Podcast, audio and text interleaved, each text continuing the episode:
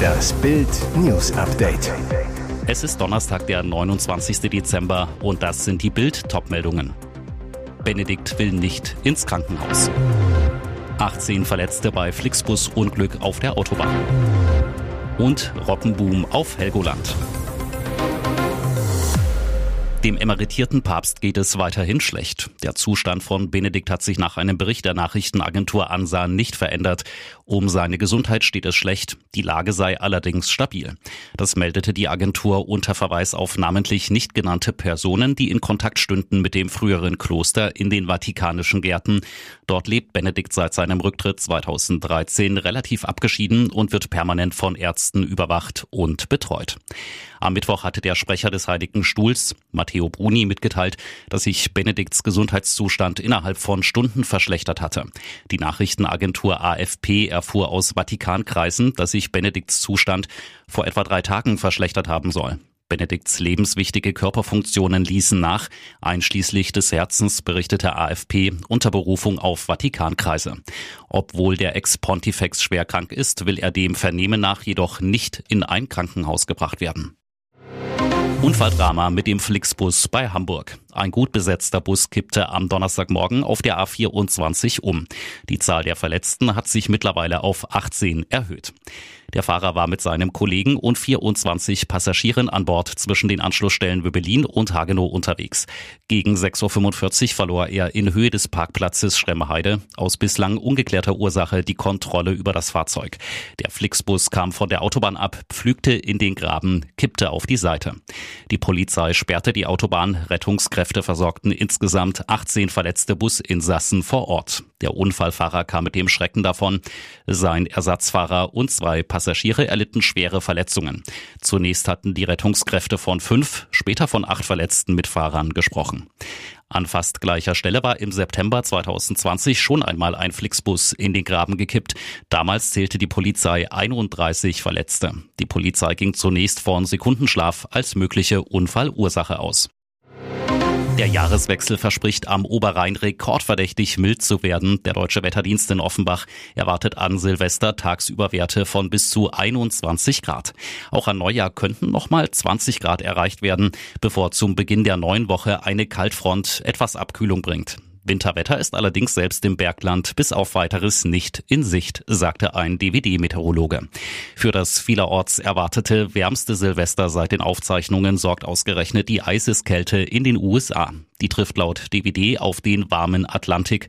Die Folge? Tiefer Luftdruck auch in höheren Luftschichten kann ungewöhnlich weit nach Süden ausgreifen und in Kombination mit einem Azorenhoch subtropische Luftmassen zu uns führen.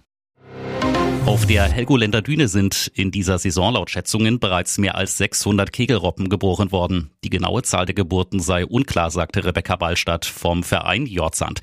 Wir können nicht mehr täglich zählen. Die Zählungen am Strand seien nicht ungefährlich, weil die weiblichen Tiere ihre Jungen verteidigen und auch die männlichen Tiere in der Paarungszeit angriffslustig seien. Für die Kegelroppen seien Zählungen aus der Luft ohnehin besser, weil sie weniger gestört würden. Im vergangenen Winter war noch täglich gezählt worden. 2021-22 wurden insgesamt 679 Kegelroppengeburten auf der Helgoländer Düne registriert. Schlagerstar Stefan Bross und seine Ehefrau Anna-Karina Wojcik hatten am 11. November in einem gemeinsamen Statement ihre Trennung bekannt gegeben und sich dabei ganz offensichtlich vom Trennungspost von Moderatorin Nasan Eckes inspirieren lassen. Denn das war nahezu wortgleich.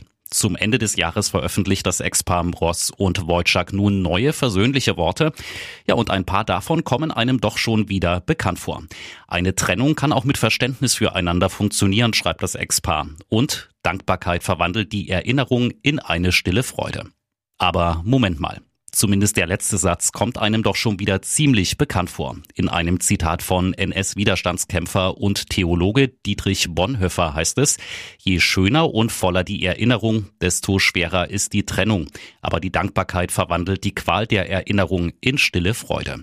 Man trägt das vergangene Schöne nicht wie einen Stachel, sondern wie ein kostbares Geschenk in sich. Und jetzt weitere wichtige Meldungen des Tages vom Bild Newsdesk.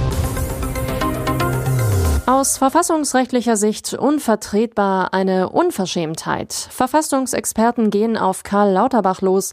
Auslöser für die Empörung Aussagen des Bundesgesundheitsministers zum Ende der Corona-Maßnahmen. So hatte Lauterbach am Dienstagabend im ZDF Heute Journal gesagt, ich frage mich, ob es jetzt wirklich auf ein paar Wochen ankommt, wo wir in einer so kritischen Situation sind, oder ob man mit der Aufhebung der Maßnahmen nicht warten wolle, bis die jetzige Winterwelle vorbei sei.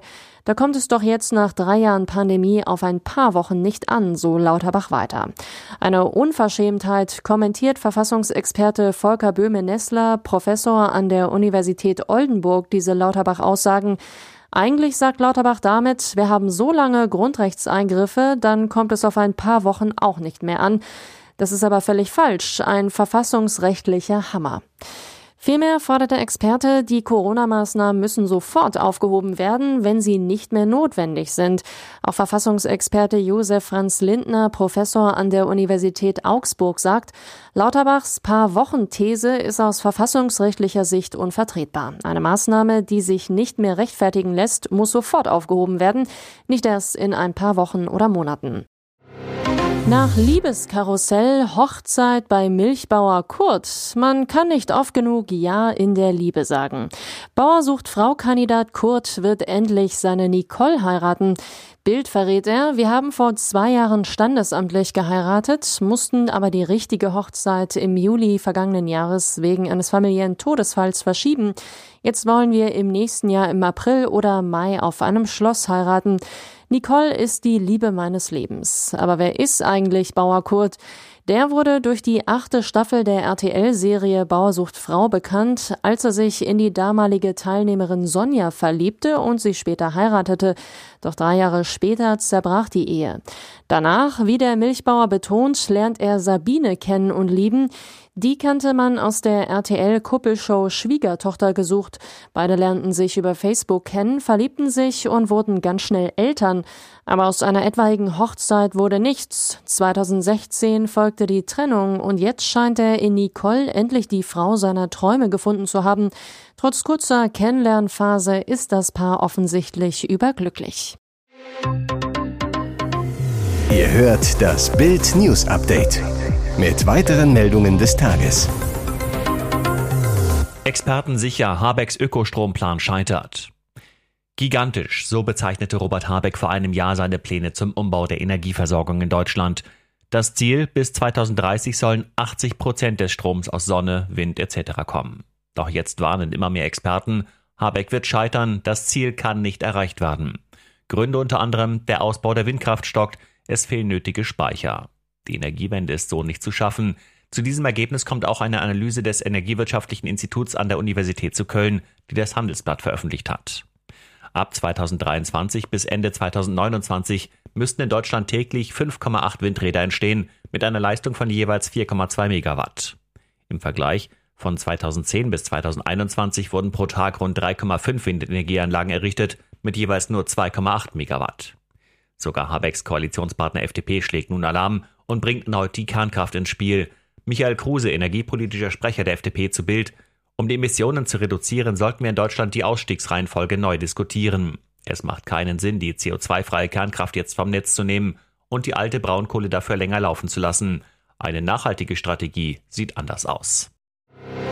Kein Verkauf, Baumärkte gehen in Böllerstreik. Endlich wieder befreit böllern. Nach zwei Silvestern mit Corona-Einschränkungen dürfen wir den Jahreswechsel in diesem Jahr wieder mit Feuerwerk feiern. Doch Raketen und Böller werden nicht mehr überall verkauft. Erste Märkte treten in den Böllerstreik. Baumarktkette Hornbach. Das Sortiment wurde auf Anregung von Tier- und Umweltschutzverbänden um Silvesterböller bereinigt. Auch viele Obi-Märkte bieten keine Knaller und Raketen mehr an, aus Gründen der Nachhaltigkeit. Nur in nicht zentral gesteuerten Obi-Filialen könnte Feuerwerk noch verkauft werden, so eine Sprecherin. Ebenfalls im Böllerstreik Baumärkte von Globus. Und auch Turmbaumärkte und Bauhausfilialen haben laut der Tierschutzorganisation PETA wegen des Gefahrenpotenzials von Feuerwerkskörpern zugesichert, künftig keine Feuerwerkskörper mehr zu verkaufen. Hier ist das Bild News Update. Und das ist heute auch noch hörenswert. Er will Spaß und kein Gras. Neue deutsche Welle-Ikone Markus Mörl zieht Anfang Januar ins RTL Dschungelcamp. Bild erfuhr, im vergangenen Jahr geriet der Sänger unverschuldet in eine höchst brisante Lage. Die Staatsanwaltschaft Limburg hatte nach einem anonymen Hinweis ein Ermittlungsverfahren wegen des illegalen Anbaus von Betäubungsmitteln gegen ihn eingeleitet. Höhepunkt, das Amtsgericht Limburg ordnete eine Hausdurchsuchung bei Markus Mörl an. Fünf Beamte stürmten in seiner Abwesenheit seine Wohnung in Bad Camberg in Hessen und stellten sie komplett auf den Kopf. Markus zu Bild. Ich bekam von einer Kommissarin einen Anruf, sie stünden gerade mit einem Durchsuchungsbeschluss vor meiner Tür und müssten gleich das Schloss aufbrechen. Ich sei verdächtig, in meinem Keller eine Cannabisplantage zu betreiben. Ich dachte erst, das ist jetzt die versteckte Kamera, aber es war ernst. Ich sagte, sie könnten durch die Terrassentür ins Haus gelangen, denn ich hätte nichts zu befürchten. Die ganze Ermittlung kam ins Rollen wegen eines einzigen anonymen Briefes, den eine unbekannte Person bei der Polizeidienststelle in Limburg einwarf. Darin heißt es, Markus Mörl hat im Keller Drogen angebaut. Nach der Durchsuchung zog sich das Verfahren monatelang hin, bis es schließlich eingestellt wurde.